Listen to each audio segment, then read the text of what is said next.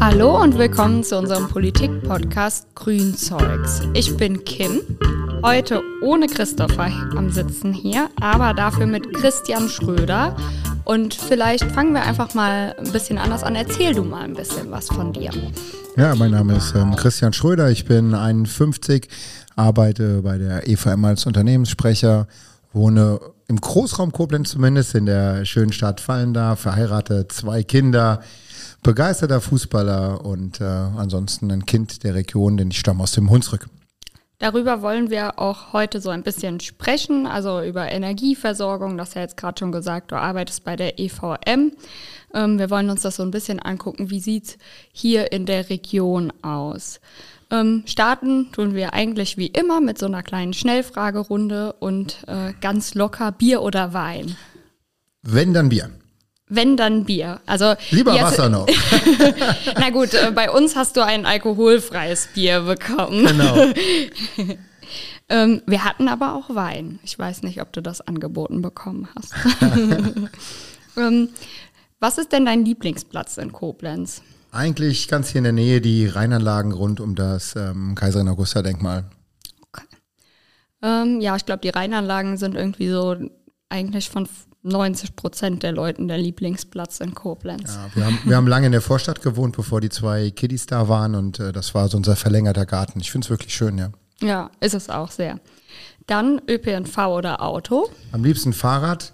Wenn aber nicht Fahrrad, muss ich gestehen, dann eher Auto. Na gut, auch nicht beim 9-Euro-Ticket jetzt. wir wohnen in Fallner auf dem Berg, da muss doch immer wieder hochkommen dann am Ende. Also da fährt kein Bus hoch. Äh, doch schon, aber halt nicht so oft, wie ich mir das vorstelle. Ah, okay. Also liegt es an der Verbindung. Forderst du etwas? ja, also ich meine, ich glaube, es ist die, die Dauer der, ähm, des Angebotes und das die Veränderung im Kopf eben einen Moment braucht, bis man so weit ist, zu sagen, ich lasse mein Auto stehen, weil ich sehe die Busse ähm, jetzt auch viel mehr seit der Fahrplanumstellung. Ähm, nutzen tun sie noch nicht so viele Leute. Ich glaube, da muss auch noch ein bisschen mehr passieren. Insofern finde ich die gestiegenen Spritkosten natürlich auch, so schlimm sie sind, in die Richtung vielleicht gar nicht so schlecht, weil es vielleicht wirklich Veränderungen dann hervorruft. Das 9-Euro-Ticket war auch cool, haben wir genutzt mit der Familie. Ist nur die Frage, sind das Fahrten, die ich ansonsten mit dem Auto gemacht hätte? Oder sind das zusätzliche Fahrten gewesen, die ich sonst vielleicht gar nicht gemacht hätte? Ja, also ich fand die Debatte darüber irgendwie so ein bisschen komisch, weil ich denke mir so, ist doch egal. Also wenn ich mir jetzt leisten kann, zusätzliche Fahrten zu machen und es mir vorher nicht leisten konnte, dann ist das doch super, wenn ich das irgendwie jetzt machen konnte. Also ich weiß nicht, aber also ich habe den, den ÖPNV in der Zeit auch viel zum Beispiel fürs für auf die Arbeit oder sowas genutzt. Mhm. Ähm, Habe ich auch von vielen gehört. Aber natürlich ist man dann auch, anstatt irgendwie nach Köln ähm, mit dem Auto zu fahren, irgendwie mit dem Zug gefahren, was ja erstmal super ist, wenn die Kapazitäten da gewesen wären. Stimmt, also ich habe ja. sehr, sehr viel gestanden in der Zeit. Du hast eben gesagt, du spielst Fußball. Wo spielst du Fußball? Ja, im Hunsrück in, äh, in Stromberg bei Bad Kreuznach. Ah, okay. Ähm, das ist Regionalliga. Was? Ja, das wäre schön. das ist nur die A-Klasse, also okay. die viertunterste. Weiter reicht es nicht mehr in meinem Alter. Okay, na gut. Ja, wie alt bist du dann? Jetzt musst du es erzählen. 51, äh, 51 Jahre, äh, genau. Meine Jungs sind äh, 12 und 6, die halten mich noch ein bisschen jünger. Mit denen äh, spielst du dann immer Fußball? Privat spielen wir auch viel zusammen, ja. Fußball, Radfahren, bewegen. Sehr schön. Also mich freut es auf jeden Fall erstmal, dass du die Zeit gefunden hast, mit uns diesen Podcast aufzunehmen. Und ähm, wir gehen mal über ähm, zu Energieversorgung. Das ist ja im Moment auch bundesweit einfach oder europaweit, global ein Thema.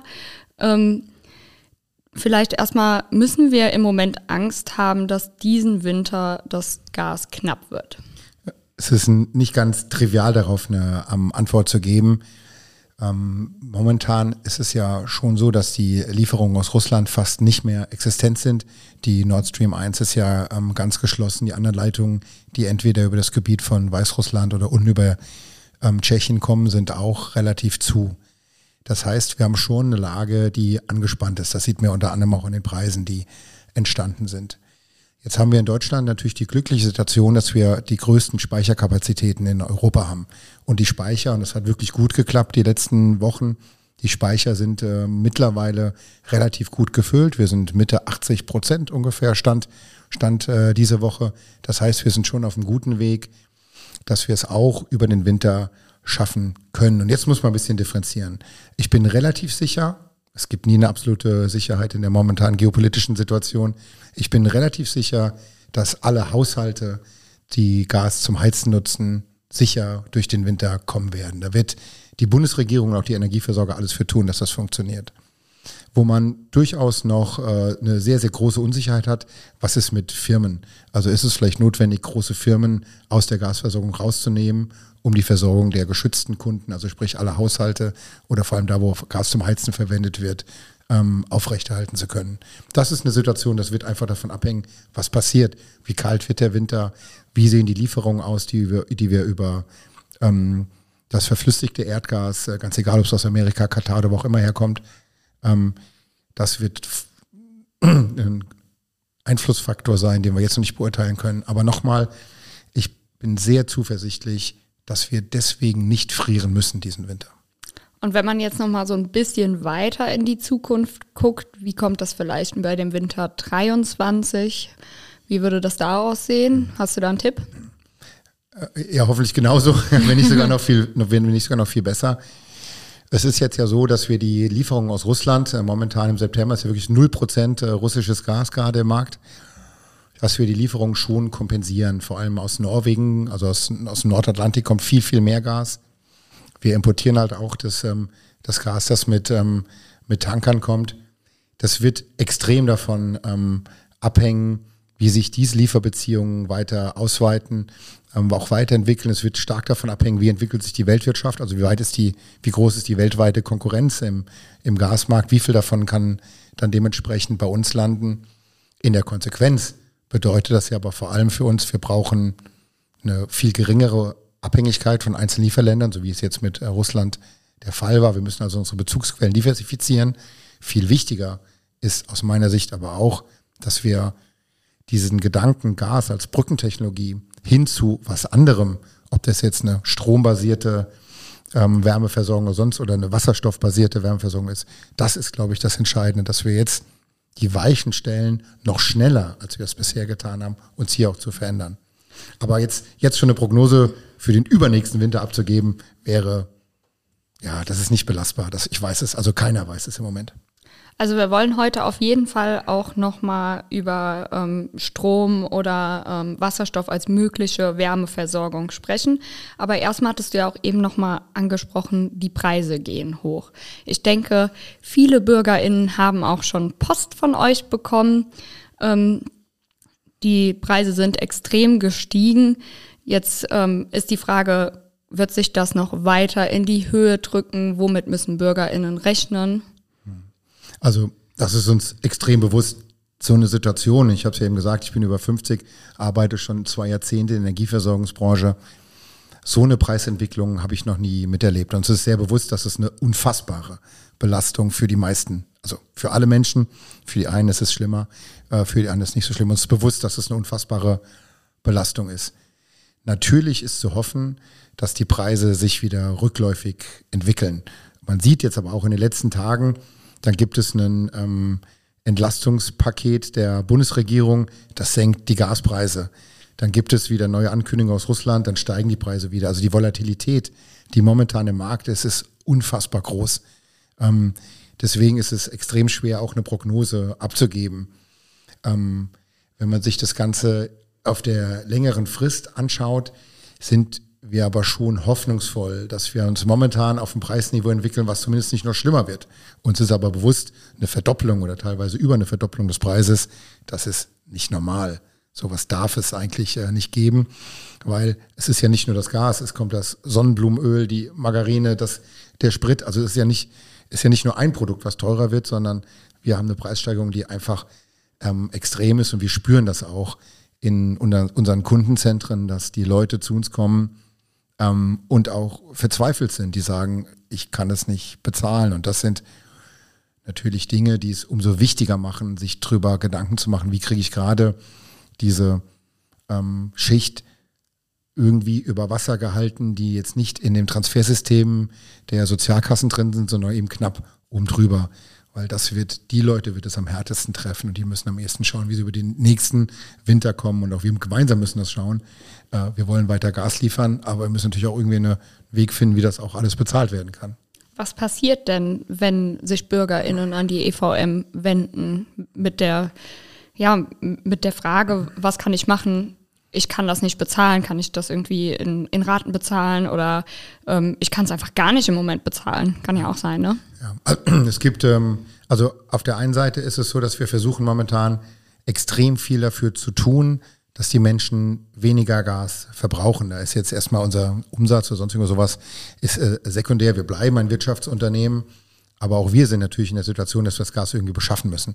Das heißt, unser primäres Ziel ist momentan zu versuchen, Energieverbräuche zu reduzieren, umfangreiche Energiesparberatungen ähm, und Tipps, die wir versuchen zu veröffentlichen. Wenn es aber wirklich dann soweit ist, dass die Leute sagen, die Rechnung, die Nachzahlung ist so groß, kann ich nicht bezahlen, haben wir natürlich Ratenzahlungsvereinbarungen. Das geht aber nur für Rechnungen weil es ist kaum vorstellbar, dass man diese Abschläge, die man unterjährig immer wieder bezahlt, wenn wir auf einen Abschlag, der ja schon eine Rate ist, nochmal eine Ratenvereinbarung machen würden, dann würden wir die, den, die finanziellen Schwierigkeiten einfach nur ein paar Monate nach hinten schieben. Das heißt, bei Rechnungen machen wir es auf jeden Fall und auch sehr umfangreich, haben wir aber vorher auch schon so gemacht, weil diese Härtefälle gab es schon immer.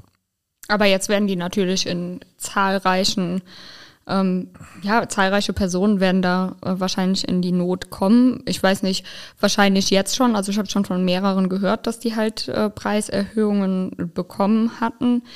Ähm, und das ist natürlich auch monatlich eine neue Belastung. Ähm, aber du hattest jetzt auch eben schon mal angesprochen, ihr müsst auch Gas besorgen. Wie funktioniert das denn bei der EVM? Ja, also man muss sich das so ein bisschen wie ähm, Tetris ähm, vorstellen. Wir wissen ja ungefähr, wie viele Kunden wir haben und wie viel Gas die ähm, zu welchem Zeitpunkt im Jahr und am Tag verbrauchen. Daraus ergibt sich dann eine Verbrauchskurve.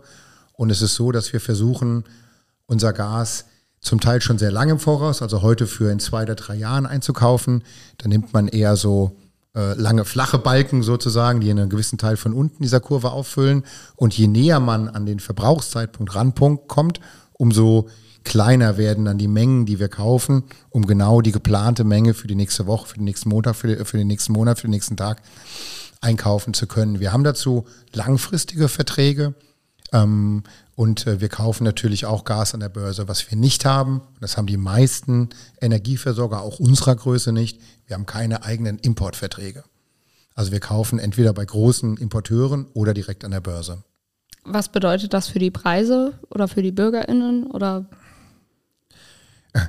Also das muss man jetzt, das ist äh, sehr schwer zu ähm, beantworten, diese Frage. Das hängt davon ab, wie der Markt sich entwickelt. Ähm, wir hatten jetzt schon in der Phase, in der die Preise steil gestiegen sind, das ist ja nicht erst seit dem ähm, Angriffskrieg von Russland in der Ukraine der Fall, sondern war schon vorher so. Seit November letzten Jahres, also noch drei Monate bevor der, der Krieg losging, hatten wir schon stark ähm, steigende Preise. Da haben wir mit einer eher langfristigen Einkaufspolitik, das heißt, wir kaufen jetzt Gas für in zwei oder drei Jahren, da konnten wir noch relativ lange die Preise konstant halten. Das heißt also, diese Welle, die da auf uns zugerollt ist, hat uns später getroffen. Sie hat uns aber auch getroffen. Es zeigt sich einfach, je kurzfristiger man beschafft, umso größer ist das Risiko. Wenn man also einen steigenden Markt hat, ist es, ist es ähm, schlecht, kurzfristig zu beschaffen, weil man dann immer teurer kauft. Und wenn man einen Markt hat, der sich eher seitwärts oder abwärts bewegt, dann hat es durchaus auch Vorteile, kurzfristig zu kaufen, weil dadurch dadurch äh, Wettbewerbsvorteile im Einkauf ergeben. Und genau dieses Geschäftsmodell hatten ja die ganzen Discounter, ähm, die jetzt ja dementsprechend auch in großem Umfang um den Jahreswechsel pleite gegangen sind. Mhm. Die haben immer sehr kurzfristig Gas gekauft. In der Regel war das immer günstiger als die langfristigen Verträge. Jetzt hat der Markt sich gedreht, es, es, hat sich, es wurde teurer und schon konnten ihre Kunden nicht beliefern. Und aus dem Grund sind auch so viele Kunden im Frühjahr, rund um den Jahres, also Jahreswechsel Frühjahr, zu uns dann in die Grundversorgung ähm, zurückgefallen. Und das kommt jetzt dazu, für diese neuen Kunden, und das war eine relevante Anzahl, also eine fünfstellige Anzahl an Kunden, hatten wir natürlich auch kein Gas gekauft, das mussten wir dann kurzfristig beschaffen. Das heißt, dieses Geschäftsmodell Discounter ist praktisch gleich zweimal gesamtwirtschaftlich negativ aufgefallen. Die Kunden mussten sich einen neuen Kunden, einen neuen Vertrag suchen, waren bei uns in der Grundversorgung, was tendenziell die teuerste Versorgung ist, und wir mussten dann dafür noch Gas kaufen, was nochmal zusätzliche Kosten verursacht hat. Wurde das auch umgelegt auf die ähm, BürgerInnen? Also wenn, wenn man dann äh, sich in die Grundversorgung ähm, bei euch in den Vertrag rein musste, war der dann quasi doppelt teuer für die wir Personen? Haben, wir haben den Kunden, die so bei uns in der Grundversorgung gelandet sind, ähm, auch die Chance gegeben, andere Verträge bei uns abzuschließen, sodass sich zumindest mal dieses Preisniveau, das sie eingekauft hatten, sichern konnten. Irgendwann haben wir die Preise der Grundversorgung dann weiter erhöht, also zusätzliche, mhm. die dann zugekommen sind. Die mussten dann mehr zahlen. Das ist aber nicht solidarisiert, sondern ähm, das war dann der Versuch, das Ganze schon anlassbezogen abzubilden. Aber es gibt so viele Gründe, warum Kunden bei uns in der Grundversorgung landen. Das eine ist Insolvenz des Versorgers, aber auch einfach nur einen, ähm, ja, ich ziehe in die Stadt und äh, äh habe bisher keinen Versorger gehabt oder keine Ahnung was. Also deswegen ist das schwer, das zu differenzieren. Und natürlich ist sowas, auf einen Einzelfall kann das schon mal ungerecht sein. Wir haben es aber versucht, für die Masse der Kunden eben so verträglich wie möglich zu machen, sofern man bei dem Preisniveau überhaupt von Verträglichkeit reden kann. Mhm. Was im Moment ja auch in aller Munde ist, ist die Gasumlage. Was ist das überhaupt? Ja, das ist, ähm, ähm, ich versuche es mal ganz einfach zu erklären. Ich habe es eben schon gesagt, die ähm, so Unternehmen wie die EVM, und da gibt es ja in Deutschland hunderte von, haben keine eigenen Importverträge. Das heißt, wir kaufen das Gas bei den größten, größten Importeuren. Wir schließen also zum Beispiel einen Vertrag mit Uniper, die jetzt ja ganz oft auch in der Presse waren, ab, weil das ist der größte Importeur von russischem Gas nach Deutschland. Jetzt Uniper sagt dann zu uns, okay, wir kriegen Gas zu dem Preis von, ich sage jetzt irgendwas, 10. Und ähm, die kaufen das Gasgas für 9 in Russland ein, dann verdienen da so ein bisschen dran, wir kriegen das Gas und verteilen es an unsere Kunden. Jetzt hat Russland kein Gas mehr geliefert. Uniper hat aber einen Vertrag mit uns gehabt. Das heißt, die mussten jetzt an anderer Stelle Gas kaufen, um ihre Versorgungspflicht uns gegenüber und damit dem Bürger gegenüber, der, den, Bürger, den Bürgern gegenüber umsetzen zu können, mussten die am Spotmarkt viel, viel, viel teures Gas, also nicht für neun, wie sie es mit Russland vereinbart hatten, sondern fiktive Zahlen ne, für 50 kaufen. Uns haben sie aber weiter für 10 verkauft. Die haben, das heißt, sie haben also praktisch durch diesen Ausfall des Lieferanten und die Ersatzbeschaffung gigantische Mehrkosten gehabt. Und diese Kosten waren aber notwendig, weil wir sonst ja gar kein Gas mehr gehabt hätten, was wir wiederum an die Haushalte zum Heizen und so weiter hätten verteilen können. Und diese Kosten, die da entstanden sind, diese Mehrkosten in der Beschaffung, die werden jetzt über eine Umlage wiederum solidarisiert an alle weitergegeben. Die große Herausforderung ist jetzt natürlich, da kann ich hier leicht reden, weil es uns ja nur indirekt betrifft, diese Mehrkosten festzustellen. Also, ist ein, also bei Uniper ist es relativ klar, aber es haben wir noch mehr ähm, Firmen auch eine Hilfe aus dieser Gasumlage angefordert. Und da muss man dann schon schauen, haben die das wirklich verdient oder haben die es an anderer Stelle vielleicht über andere Arten und Weisen ähm, kompensiert. Aber die Gasumlage ungefähr zweieinhalb Cent. Wenn ich äh, sage, ein Haushalt verbraucht 20.000 ähm, Kilowattstunden, reden wir da alleine über diese Umlage über Mehrkosten von 480, 500 Euro im Jahr für den einzelnen Haushalt. Also das sind relevante Beträge, die auch wirklich wehtun. Wahnsinn. Ähm, was ist denn deine persönliche Einschätzung zu dem Ganzen? Ist das der richtige Weg oder hätte man da eher einen anderen Weg einschlagen sollen? Also das ähm, Vorgehen mit der Gasumlage ähm, haben wir aus der Branche, nicht nur EVM, sondern auch andere Unternehmen aktiv unterstützt. Auf der einen Seite ist somit sichergestellt, dass wir weiter Gas bekommen. Das war schon das Wichtigste. Wir halten die Industrie und die ähm, Heizungen weiter am Laufen. Dadurch, dass es solidarisiert wird über jede Kilowattstunde, die verbraucht wird, ist es auch, ich sag mal so, so gerecht wie möglich. Ob das dann jetzt, klar, es trifft jeden gleich hart, egal ob du 1000 Euro im Monat verdienst oder 10.000, die Preissteigerung ist gleich, aber es ist trotzdem über jede Kilowattstunde, die ähm, verbraucht wird, sehr solidarisch. Deswegen finden wir dieses System eigentlich, wie soll ich denn sagen, das bestmögliche Übel sozusagen, weil es einfach der Versuch ist, es relativ gerecht zu machen. Ich glaube, was ähm, viele auch irgendwie in der Situation nicht verstehen, jetzt ähm, soll man irgendwie unter die Arme greifen mit der Gasumlage.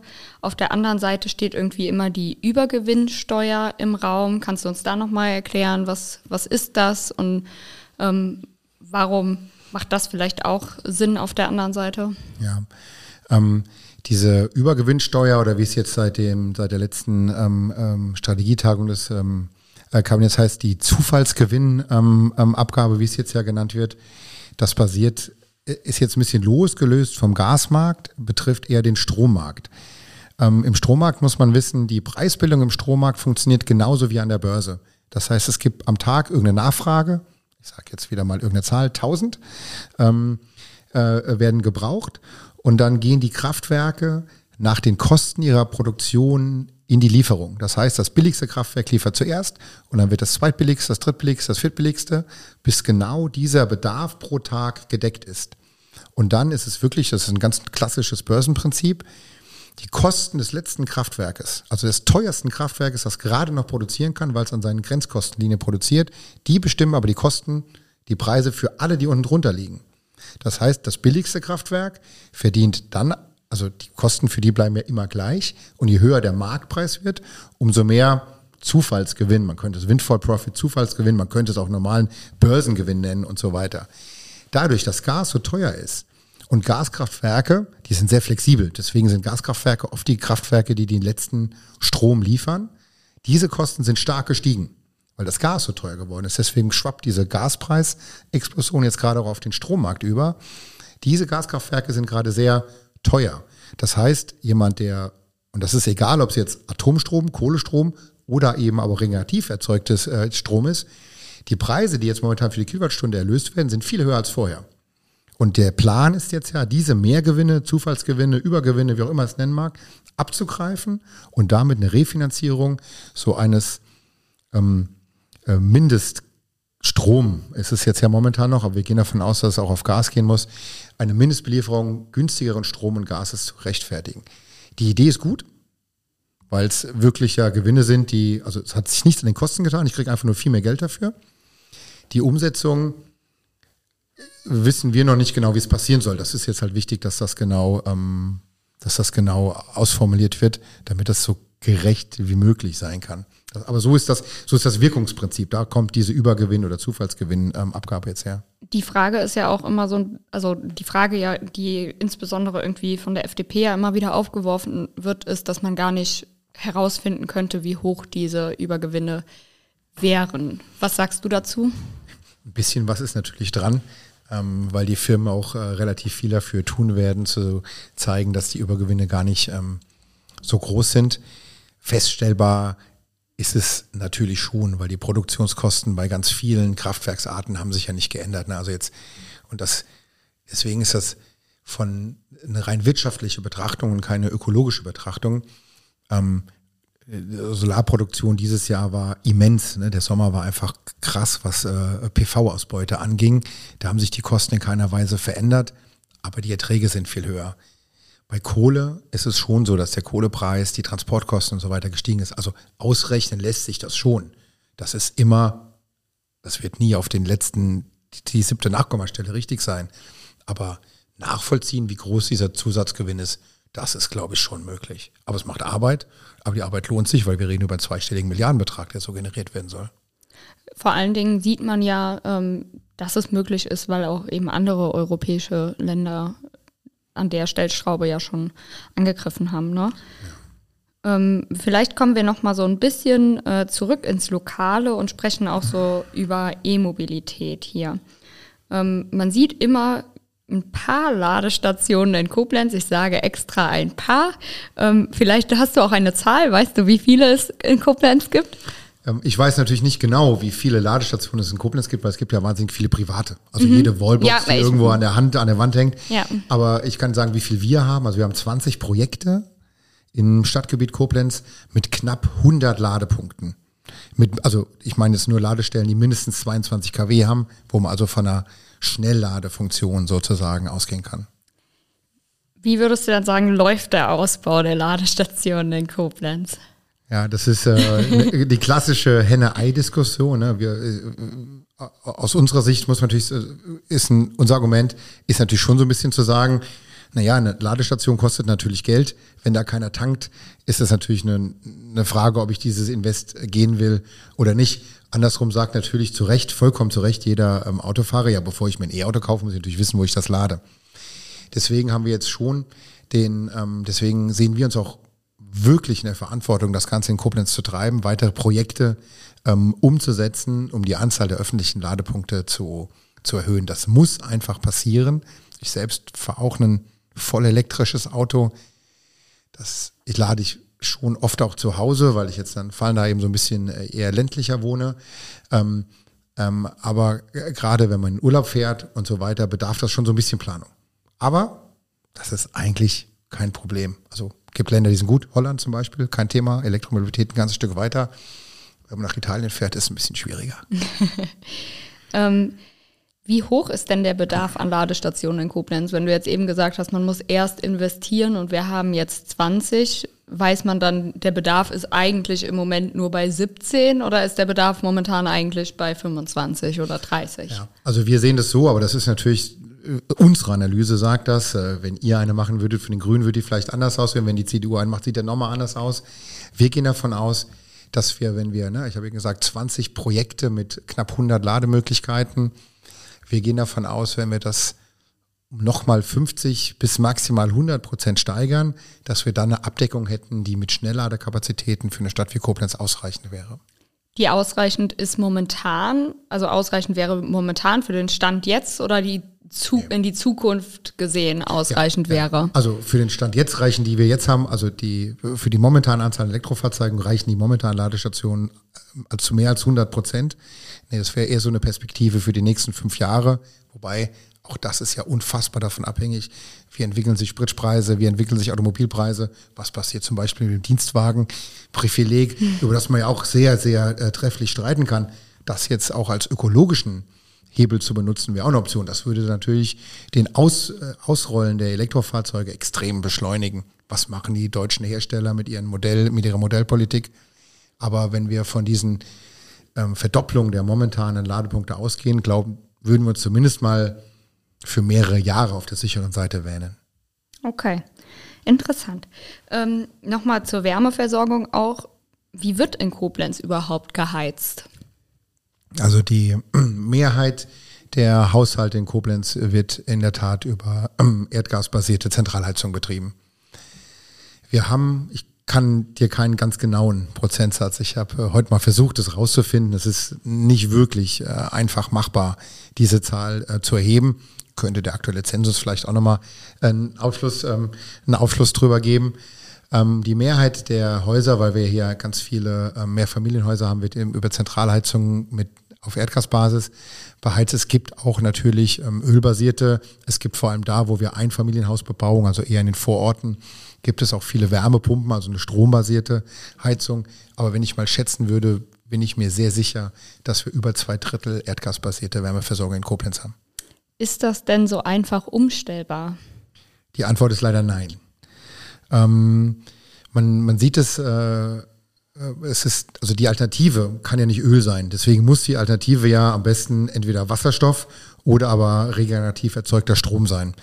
Wenn ich jetzt mal mit dem Thema Strom anfange, ist es nicht so ohne weiteres möglich, ein, und wir sind jetzt hier auch in der Vorstadt, hier so einen, ähm, so einen Gründerhaus, das in der Regel nicht so gut isoliert ist, das in der Regel keine Fußbodenheizung hat, das in der Regel auch gar nicht so viel ähm, Platz hat, das auf Wärmepumpen mit Fußbodenheizung umzustellen, kostet ein Vermögen. Das wird ein Investor nicht machen können und es wird nachher dann auch in der Miete nicht bezahlbar sein. Das heißt, wir haben gerade in der urbanen Bebauung die, ähm, die, die einen hohen ähm, Zentralheizungsanteil in einer nicht mehr ganz neuen Wohnungsstruktur haben, ist es extrem schwer, von einem gasförmigen Brennstoff wegzukommen. Mache ich mal hier einen kurzen Cut und mhm. springe auf die äh, Neubaugebiete, da ist es leichter. Da ist definitiv die Wärme, also ne, wenn ich im Neubau bin, ähm, da ist definitiv die Wärmepumpe die richtige ähm, Alternative, wenn sie mit dem richtigen Strom betrieben ist. Und da sind wir ja, also wir, also ihr und wir, also die Grünen und die EVM auf demselben, auf demselben Weg. Wir, wir, haben ja nur Grünstrom, also wir haben ja gar nichts anderes im Angebot. Ähm, da macht es großen Sinn, wenn ich das direkt so ähm, plane. Wenn ich jetzt aber, deswegen da Haken dran, das kriegen wir hin. Wenn ich jetzt aber wieder da dran denke, wo die vielen Menschen wohnen, sprich hier in den, in den Bannungszentren, dann sehen wir momentan die wahrscheinlich beste Lösung in entweder biogasbasierten Formen, muss das Biogas natürlich irgendwo produziert werden oder natürlich in der zunehmenden, ähm, äh, äh, zunehmenden Nutzung von Wasserstoff. Der, ob der jetzt erstmal irgendwo, ob der grün-blau äh, oder welche Farbe der hat, wäre dann erstmal egal. Aber das wären so für uns die Wege und deswegen ist aus unserer Sicht auch so wichtig, dass wir ähm, nicht zu dogmatisch äh, denken, sondern dass wir technologieoffen bleiben. Das heißt, hier in Koblenz liegen die Gas- Rohre. Ob da jetzt Erdgas oder ein Gemisch oder irgendwann da mal ein rein regenerativ erzeugtes Gas durchgehen. Das ist dann der, der zweite Schritt. Aber wir fänden es volkswirtschaftlich und wahrscheinlich auch ähm, von den, ähm, von den ähm, sozialen Auswirkungen her wenig zielführend, sich von dieser Infrastruktur zu verabschieden. Wir müssen Wege finden, wie wir diese Infrastruktur zukunftsfähig und resilient nutzen können. Das muss die Aufgabe sein. Die Frage wäre ja jetzt auch rein theoretisch, wenn alle mit Strom, also sprich äh, Erdwärme, äh, Sonden heizen würden, wäre das überhaupt möglich? Also würde unser Stromnetz das überhaupt aushalten? Das Netz würde das wahrscheinlich an vielen Stellen schon aushalten. Die, äh, klar, man müsste, man muss die Netze nochmal anders konzipieren, bestimmt an, an vielen Stellen auch nochmal ähm, verstärken, aber das Heizen wäre schon so umsetzbar. Das größere Problem wird eher die Produktion des Stroms sein. Wo soll der herkommen? Weil jetzt deswegen dann noch äh, äh, Kohleverstromung in der, ähm, im Einsatz zu halten oder über Atomkraft nachzudenken. Das wäre natürlich dann auf der einen Seite im Haushalt, kann ich jetzt sagen, ja, ich hab, bin weg von dem, von dem Gas. Dafür hänge ich dann wieder an einem anderen fossilen Energieträger. Das kann ja nicht, kann ja nicht das Ziel sein. Also die, die Kombination aus beidem muss es sein. Wir müssen schon am Stromnetz arbeiten. Heizung ist das eine. Wenn man aber weiterdenkt über das Thema, was wir auch gerade hatten, wenn jeder eine Wärmepumpe und dann noch zwei Elektroautos vor der Haustür stehen hat, dann wird das schon eine Herausforderung für das Stromnetz. Wir sehen das jetzt äh, gerade hier in Koblenz in der ähm, Andernacher Straße, wo die ganzen Autohäuser sind, die alle Schnelllader bei sich auf dem Hof haben. Da muss schon ein ganz schön dickes Stromkabel hin, damit da auch äh, mehrere Autos gleichzeitig dann dementsprechend laden können. Und wenn wir nochmal zum Wasserstoff zurückgehen, also du hast jetzt eben gesagt, das wäre eine Möglichkeit. Ähm, ist das denn eine wirklich viel bessere Möglichkeit? Also es ist auf jeden Fall eine, es ist auf jeden Fall eine gute Möglichkeit, das Gas mittelfristig zu substituieren, also erstmal zu ergänzen und irgendwann zu substituieren. Uns muss natürlich schon auch bewusst sein, dass es extrem schwer bis unmöglich sein wird, dass wir in Deutschland die Mengen an Wasserstoff produzieren, um die momentane Erdgasnutzung zu kompensieren. Kann ich mir nicht vorstellen, aber das muss ja nicht bedeuten, dass es nicht geht, nur weil es jetzt nicht in äh, meinen kleinen Kopf ähm, rein mag. Wenn der Wasserstoff ähm, entweder über Elektrolyseure, ne, also windkraftbetriebene ähm, Elektrolyseure ähm, produziert wird oder auf eine andere Art und Weise, dann macht das auf jeden Fall Sinn. Ähm, über eine Teil, Perspektive vielleicht auch über eine Vollkompensation nachzudenken. Ich bin nur, und das finde ich, das stört mich immer so ein bisschen an der Diskussion, wir, wir führen in Deutschland ja oft so eine in der Branche nennen wir es Champagner-Diskussion, ne? so nach dem Motto, der Wasserstoff ist so wertvoll, der darf nur für die edelsten Prozesse sozusagen verwendet werden und sind dann relativ schnell dabei zu sagen, okay, wir nutzen Wasserstoff nur in der Industrie. Weil es wird weiter Industrie geben, die gasbasierte Energieträger braucht, aus chemischen Gründen. Ich glaube, dass es Sinn macht, Wasserstoff groß zu denken. Also dass wir auch in Investitionen, also wir dürfen nicht nur, klar, momentan krass steigende Preise, Belastung der Bürger, verstehe ich. Aber wir müssten noch diese Krise jetzt, ich fände es toll, wenn es gelingen würde, gesamtgesellschaftlich und auch politisch, diese Krise auch zu nutzen, wirklich zukunftsweisende Entscheidungen zu treffen, die dann auch was mit Investitionen zu tun haben. Also wie schaffen wir es denn nicht nur ein bisschen Wasserstoff, sondern vielleicht viel Wasserstoff zu produzieren? Wie schaffen wir es vielleicht nicht nur ein bisschen regenerativen Strom, sondern viel davon zu produzieren und das dann am besten noch zu ähm, verschneiden? Das heißt, wir produzieren über Windkraft, PV, ähm, produzieren wir Strom, ähm, nutzen vielleicht noch äh, Biogasanlagen dazu und über, über einen Elektrolyseur haben wir dann ein, ein, gasförmiges Gemisch, rein regenerativ erzeugt. Damit ließen sich auch Heizung betreiben. Nicht sofort, nicht für eine große Stadt wie Koblenz, aber solche Sachen sind technologisch überhaupt kein Teufelswerk. Das könnten wir, also wir als Deutschland könnten das. Und wie äh, würden dann die Aufgaben beispielsweise kommunal aussehen? Also was könnte Koblenz tun, um dem näher zu kommen? Ich glaube, gerade gestern stand es in der Zeitung, wie ist der, äh, wie ist der Ausbaustand der ähm, regenerativen Energien im, also ich weiß nicht nur Koblenz, es waren auch die umliegenden Städte und Verbandsgemeinden. Das ist die Chance, die die Kommunen haben. Auf der einen Seite die planungstechnischen Voraussetzungen schaffen, so viel Energie wie möglich regenerativ vor Ort zu erzeugen. Das ist der eine Punkt, die Sachen zu beschleunigen und natürlich mit gutem Beispiel vorangehen. Ähm, Ausbau der PV auf öffentlichen Gebäuden, Nutzung von Biogas, äh, falls meine Gas, also das geht ja auch.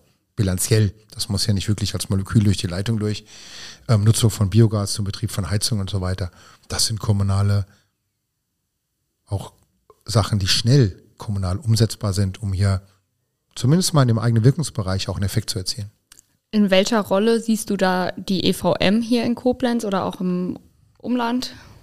Ja, wir sind, wir sind ja nicht nur kommunales Unternehmen, die Mehrheit gehört ja der Stadt Koblenz, sondern wir haben das auch ganz groß ähm, auf unsere Fahnen geschrieben, dass wir die Region entwickeln wollen, dass wir der Region helfen wollen. Insofern sehe ich uns schon als einen ganz wichtigen Akteur ähm, in diesem Prozess. Ähm, wir haben die Infrastruktur vorliegen, wir betreiben schon zahlreiche ähm, ähm erneuerbare Energieerzeugungsanlagen. Ähm, wir werden die nächsten Jahre extrem stark überlegen, wie können wir Nahwärmernetze aufbauen, die natürlich auch wieder regenerativ betrieben werden müssen. Also das sind Funktionen, die ich auf jeden Fall sehe. Und wo ich uns dann noch sehe, die Stadt, äh, die Stadt und die Region weiterhin zu entwickeln, sind Dinge wie Digitalisierung und vor allem Reduzierung des Energieverbrauchs. Über Nahwärme fällt mir gerade auf, haben wir auch noch nicht gesprochen. Was ist das und wie sehen die Zahlen da in Koblenz aus? Ja, also Koblenz ist ähm, aufgrund der ähm, Bebauungsstruktur haben wir nur einzelne Inselnetze. Nahwärme bedeutet eigentlich nur, ich habe an einer Stelle eine große Heizung und das warme Wasser wird dann über Rohrleitungen in die Häuser transportiert. Das heißt, nicht jedes eigene Haus, also nicht jedes Haus hat eine eigene Heizung, sondern es kommt warmes Wasser über Rohre. Das gibt es mit Hochtemperaturen, mit Niedrig Niedrigtemperaturen, Kombination mit Wärmepumpen. Da gibt es ganz viele Dinge. Das ist was, was wir uns unbedingt, und mit wir meine ich jetzt in der Tat ähm, zum Beispiel die Stadt Koblenz, aber auch andere Städte in der Region, die FM anschauen müssen, wo haben wir hier Potenzial, weil eine einzelne Heizzentrale mit Biogas, mit Wasserstoff und so weiter zu beliefern, ist natürlich leichter als in dem gesamten, bleiben wir mal hier, wo wir sind, in der Vorstadt, als 500 Häuser oder 1000 Häuser umzustellen mit einer neuen Heizung oder mit einer anderen Heizung. Das ist natürlich schon was, was man sich sehr intensiv anschauen muss, weil es in der Regel eine effiziente Art und Weise ist, Wärme zu produzieren. Klappt das, ähm, sage ich mal, nur in den Neubaugebieten jetzt? Also macht das da am meisten Sinn oder ähm, ist das auch für die, für die ältere Infrastruktur eine gute Lösung? Wir glauben sogar, also in Neubaugebieten ist es sogar fast ein bisschen schwieriger, weil die neuen Häuser alle einen sehr niedrigen spezifischen Verbrauch haben. Also okay. neue Häuser verbrauchen so wenig, relativ wenig Energie zum, zum Heizen, dass da, und dann stehen sie noch weiter auseinander, das heißt, dann habe ich noch Verluste auf der Leitung und so weiter. Deswegen macht sowas unserer Meinung nach vor allem im Bestand Sinn. Aber das muss einem auch klar sein, das sind schon große Investitionen mit verbunden. Also wir brauchen die Heizzentrale, da müssen die Rohre verlegt werden, da müssen auch den Häusern in der Inneninstallation bestimmte Voraussetzungen getroffen werden. Aber es wäre fahrlässig, sowohl von kommunaler als auch von unserer Seite, dieses daraus resultierende Potenzial nicht zumindest sehr intensiv zu betrachten und dann zu entscheiden, macht Sinn oder macht keinen Sinn. Von der Größenordnung von Kosten, kannst du dazu was sagen? Nicht seriös, nicht belastbar. Das müsste man, äh, soweit sind wir auch noch nicht. Also mhm. wir sind jetzt gerade dabei zu, zu schauen, wie groß sind Wärmebedarfe, wo könnten Trassen äh, langgehen. Ähm, das eine sind ja die Investitionskosten, die man braucht, um das ganze System aufzubauen. Und das zweite, das wird dann ja für die Kunden noch viel wichtiger, wie hoch sind die Kosten, wenn das Ganze dann läuft. Also ist das wasserstoffbasiert, ist es biogasbasiert, ist es, ja, aber Holz möchte ich jetzt, also halte ich jetzt nicht für die Lösung, aber auch das wäre denkbar. Also ähm, das sind Punkte, das kann ich nicht so sagen, dass es Sinn machen würde, weil jede Zahl, die ich nenne, ist beliebig falsch. Wie sehen denn die Kosten da momentan aus? Ja, es ist total abhängig davon, ähm, äh, welchen, welchen Brennstoff ich nehme. Ne? Also wenn ich gasbasierte Nahwärmeversorgung, was wir in der Regel haben, da steht mhm. dann eine, eine, ein Motor, der produziert Wärme und Strom. Den Strom kann ich entweder selbst nutzen oder einspeisen und die Wärme wird genutzt, um warmes Wasser und Heizung zu machen. Wenn das gasbasiert ist, ist das jetzt natürlich auch teuer, weil das ist dasselbe Gas, was wir irgendwo einkaufen müssen, wie für die Haushaltskunden. Wenn das Ganze ähm, pelletbasiert ist, betreiben wir selbst keine Anlage, gibt es natürlich auch jede Menge. Dann bin ich von den Holzpreisen abhängig. Die sind noch nicht ganz so stark gestiegen wie der Gaspreis, aber auf demselben Weg, weil logischerweise alle Leute ja auch eine Substitution gehen. Also insofern ähm, sind oder werden auch da ähm, die Kosten steigen. Umso wichtiger nochmal der Punkt, wir müssen versuchen, unsere Autonomie, unseren Autarkiegrad zu erhöhen, dass wir mehr hier selbst produzieren, wo wir auch selbst steuern können. Ja, also ich finde es äh, total spannend und nochmal vielen Dank, dass du ähm, uns alles so gut erklärst. Ähm, für mich wäre jetzt vielleicht auch noch so die Frage, ähm, also wir haben ja so schon so ein bisschen darüber gesprochen, wie es hier in Koblenz aussehen könnte, aber vielleicht auch so, was könnte vielleicht der Stadtrat konkret an Maßnahmen irgendwie vorschlagen, damit das in die richtige Richtung hier geht? Ich glaube, alles, was hilft, Energie zu sparen, ist auf jeden Fall gut. Da sind wir ja schon, ähm, es sind ja schon einige Maßnahmen ähm, umgesetzt. Das hilft halt sofort. Ähm, natürlich, jetzt haben wir gerade auch heute wieder über 30 Grad. Ähm, natürlich äh, reden wir auch über ähm, Wohnraumtemperaturen, die wir dann im Winter einstellen, nicht. Aber das macht wirklich was aus. Also jedes Grad, was wir da weniger heizen oder jeden Raum, den wir weniger heizen, hilft uns in Summe, jetzt nicht EVM, sondern uns in Summe in, als, als Gesellschaft, hilft uns direkt weiter. Alles, was die Substitution von Individualverkehr fördert, also ob es jetzt ÖPNV oder haben wir am mhm. Anfang diskutiert, ÖPNV oder Fahrrad, ist ganz egal. All das hilft sofort. Ja, alles, auch das, ähm, ähm, wo wir selbst Energie produzieren, die wir dann vielleicht auch zur Wärmeversorgung ähm, umsetzen können. Ich sag's nochmal, PV-Anlagen auf Dächern, das geht auf Bestandsgebäuden genauso wie auf neuen Gebäuden. Das geht sogar in Mietwohnungen mit Balkonen, Photovoltaikanlagen und so weiter. All das hilft relativ schnell. Perspektivisch ist es wichtig, dass wir, und das glaube ich, habe ich jetzt auch, ich will, ich will euch auch nicht alles, äh, will nicht alles äh, äh, zehnmal sagen, um euch nicht zu langweilen, aber all das, was hilft, schnell ähm, zusätzliche Produktionskapazitäten aufzubauen, sei es Freiflächen, äh, Photovoltaik, sei es Windenergie, Wasserkraft geht nicht mehr so viel hier in der Region, das hilft. Und ich glaube, das ist auch die Aufgabe, die die kommunalen ähm, Partner jetzt mit übernehmen müssen. Und es hilft, sich Gedanken zu machen, wie sieht eine Wärmeversorgung der Zukunft aus. Stichwort kommunale Wärmeleitplanung, die ja gerade in der Gesetzgebung ist. Also die Städte müssen sich Gedanken machen, wie will ich in fünf, in zehn, in 15 Jahren hier Wärmeversorgung vor Ort machen. Die Frage ist da ja auch so ein bisschen, also ähm, was jetzt aktuell ist, der Winter kommt ja jetzt relativ früh, die Corona-Zahlen steigen dann ja auch wieder. Ähm, zum Beispiel in den Schulen oder sowas werden dann die Fenster aufgerissen und äh, es wird trotzdem geheizt. Das ist ja auch so eine Sache, die wahrscheinlich problematisch, also die, die problematisch sein wird äh, für Koblenz, aber wo es ja auch nicht so eine, eine richtige Lösung gibt, weil es wird halt kalt, aber auf der anderen Seite wird man, hat man sonst das Risiko, erkrankt zu werden. Ähm, und dann ist es ja auch so, die Schulen sind ja, meine ich, zentral geregelt. Also man kann gar nicht in den Klassenräumen irgendwie abschalten. Ähm, hast du da irgendwie noch einen, einen Lösungsweg? Ja, also der, das letzte Argument, was du gerade gesagt hast, ist ja gleich äh, direkt das Richtige. Natürlich sind die zentral geregelt, damit nicht jeder Lehrer oder ne, nach dem Motto sich da irgendwo äh, verkünstelt. Aber das ist doch, das ist direkt eine Option. Lass, lass doch darüber nachdenken, welcher Raum muss wirklich beheizt werden, welcher muss nicht beheizt werden. Das ist ja kein großes technisches Hexenwerk. Das andere Dilemma, das du gestellt hast, ist natürlich richtig. Mache ich die Fenster auf zum Lüften, um die Viruslast oder die Keimlast oder keine Ahnung was zu reduzieren? Oder lasse ich die Fenster zu, weil es eh schon kalt ist in den Räumen? Ja, äh, habe ich leider auch keine Antwort drauf, wie man das lösen könnte.